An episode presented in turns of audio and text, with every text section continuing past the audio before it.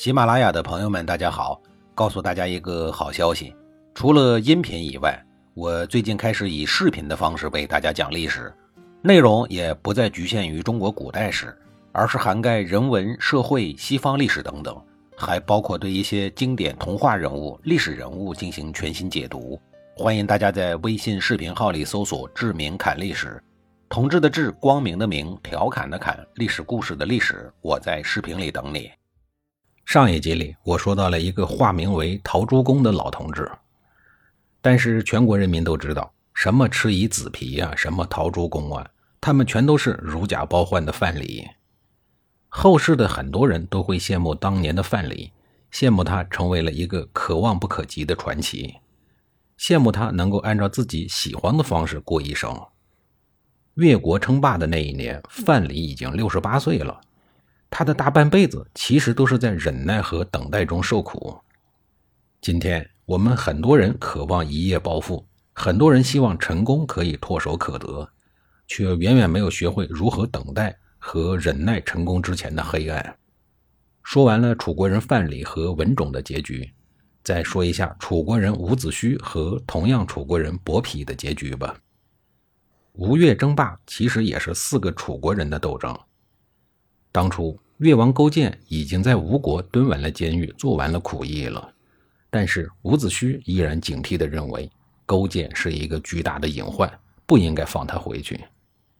他激烈地劝夫差杀掉勾践，以绝后患，或者联合齐国直接灭掉越国。这个时候，受到了无数好处的伯嚭开始在夫差的面前不断地谗言陷害伍子胥，夫差后来竟然逼伍子胥去自杀。伍子胥在自杀之前无比的愤恨，他留下遗言说：“等他死了以后，让他的家人把他的眼睛挖出来，挂在东门的城上，亲眼看见越国的军队灭掉吴国。”这一下可把夫差给惹怒了，他命令人把伍子胥的尸体用一种类似皮革的东西给包了起来，随后给扔到了钱塘江中喂了鱼虾。这可怜的老伍家。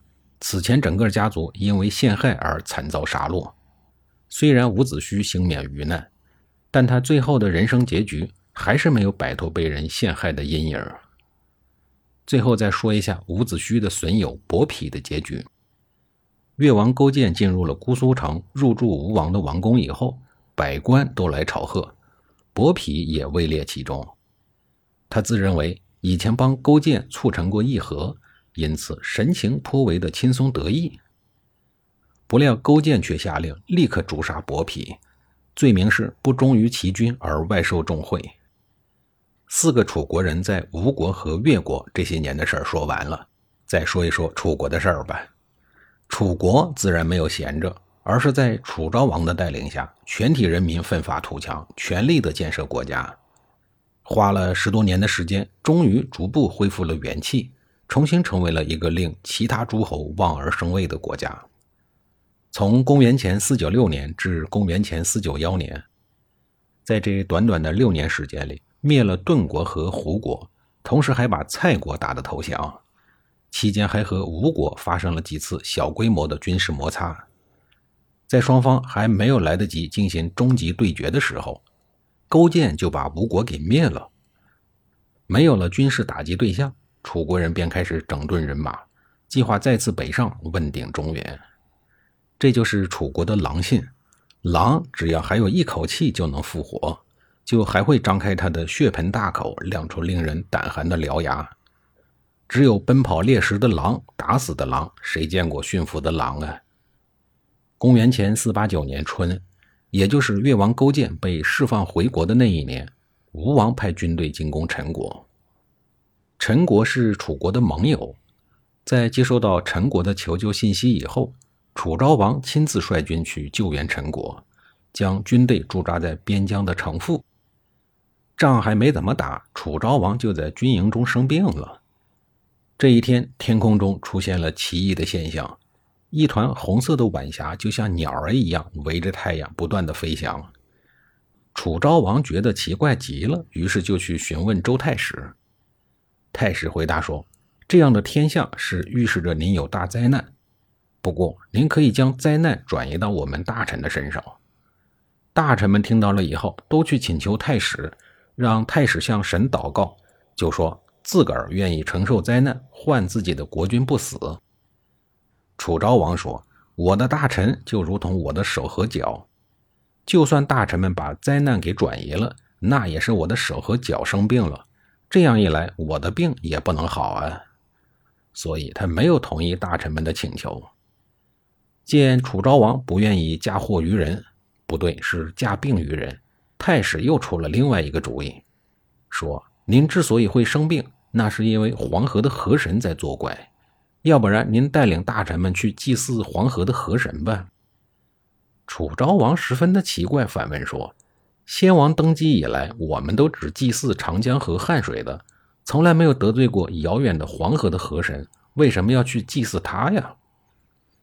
见太史说不出什么所以然来。祭祀黄河的事情也就搁置了。就这样，时间一天一天的过去，楚昭王的病情也不断的加重。自知时日不多的楚昭王召见了公子和随行的大夫们，对他们说：“我不是一个有才干的人，这才使得楚国接连蒙羞啊！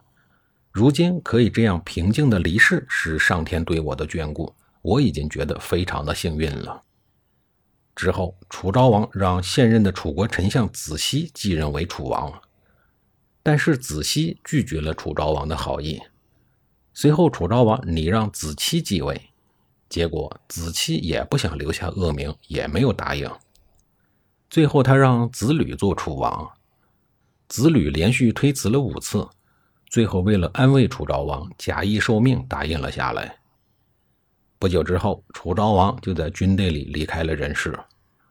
子吕对大家说：“我当时答应楚昭王继位王位，只是想着要安慰他，他没有考虑自己的儿子，而是让我们继承王位。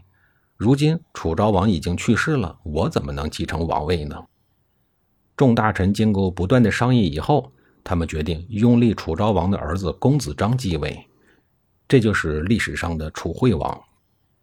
楚惠王继承了父亲楚昭王的遗志，继续推行政治改革，与民休息，发展生产，使楚国的国力得以迅速的恢复。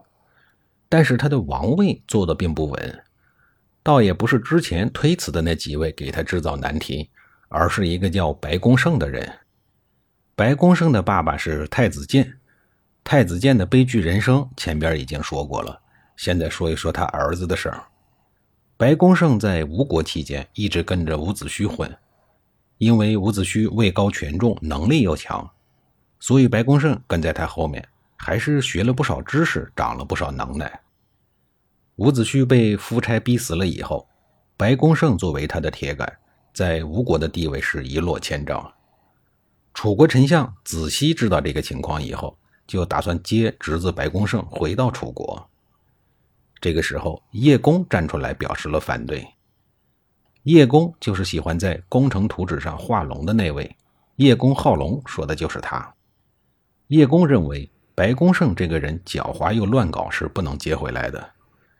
子西偏偏说：“我这个大侄子流亡海外这么多年，怪不容易的，况且他是一个遵纪守法的好孩子呀。”于是他非要接回来。还安排他到楚国的边境城市曹邑做了县长。俗话说，打工是不可能的。白公胜跟伍子胥后面混了那么多年，有样学样，就是喜欢搞事儿。下一集里，我继续给您讲述白公胜的事儿。